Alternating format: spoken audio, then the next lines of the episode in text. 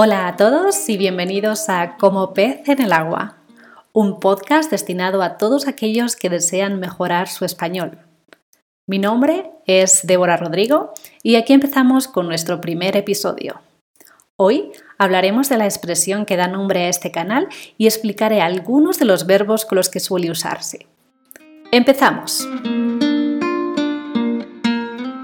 ¿Alguna vez te has sentido muy cómodo haciendo algo? Tal vez practicando un deporte en el que eres muy bueno o caminando por una ciudad que te conoces a la perfección. Hay tareas que se nos dan especialmente bien porque tenemos mucha experiencia haciéndolas o porque sabemos mucho sobre ellas o tal vez porque tenemos las habilidades o destrezas que necesitamos para hacerlas. Cuando las hacemos nos sentimos a gusto.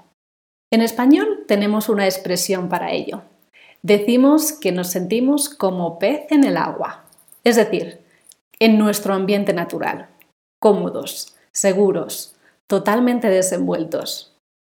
El español no es el único idioma que hablo, pero cuando hablo español me siento como pez en el agua.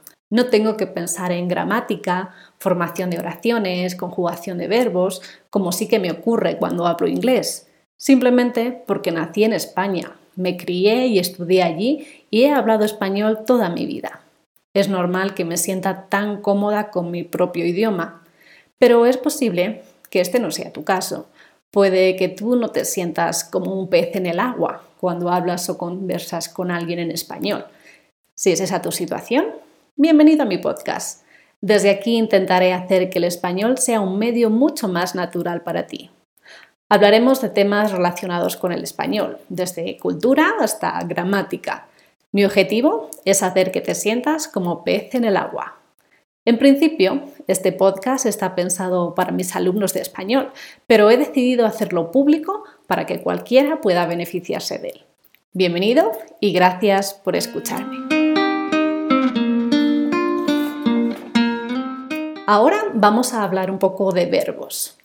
La expresión como pez en el agua puede estar precedida por diferentes verbos.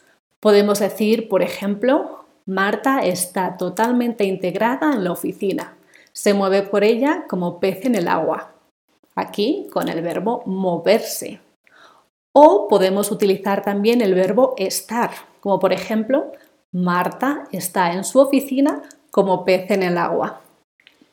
Podríamos usar el verbo ver o verse. Veo a Marta como pez en el agua o se la ve como pez en el agua en su nueva oficina. Sin embargo, lo más frecuente es que hablemos de sentirse como pez en el agua.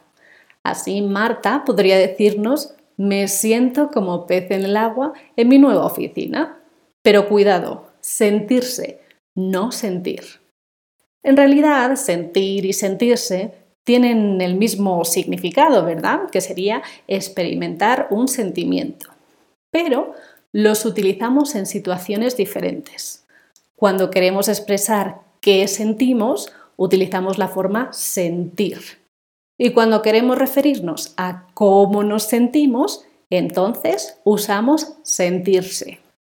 Sentir irá siempre acompañado de un nombre o sustantivo. Por ejemplo, siento alegría o siento escalofríos. Aunque a veces este nombre también puede llevar un adverbio o un adjetivo acompañándolo, como por ejemplo siento mucha alegría o siento una inmensa alegría. Pero la palabra principal siempre para ese verbo va a ser el nombre, alegría. A veces, como lo que queremos es expresar qué siento, puede aparecer una subordinada empezando por el pronombre relativo que. Siento que no tengo fuerzas, por ejemplo. En cambio, sentirse no va acompañado de un nombre. Puesto que lo que quiere expresar es cómo me siento, vamos a necesitar un adjetivo, como por ejemplo cansado. Me siento cansado. O un adverbio. Me siento estupendamente. Y por último, ya que estamos expresando cómo me siento, también podemos encontrar el cómo detrás del verbo. Me siento como un idiota. O, tal y como veníamos hablando, me siento como pez en el agua.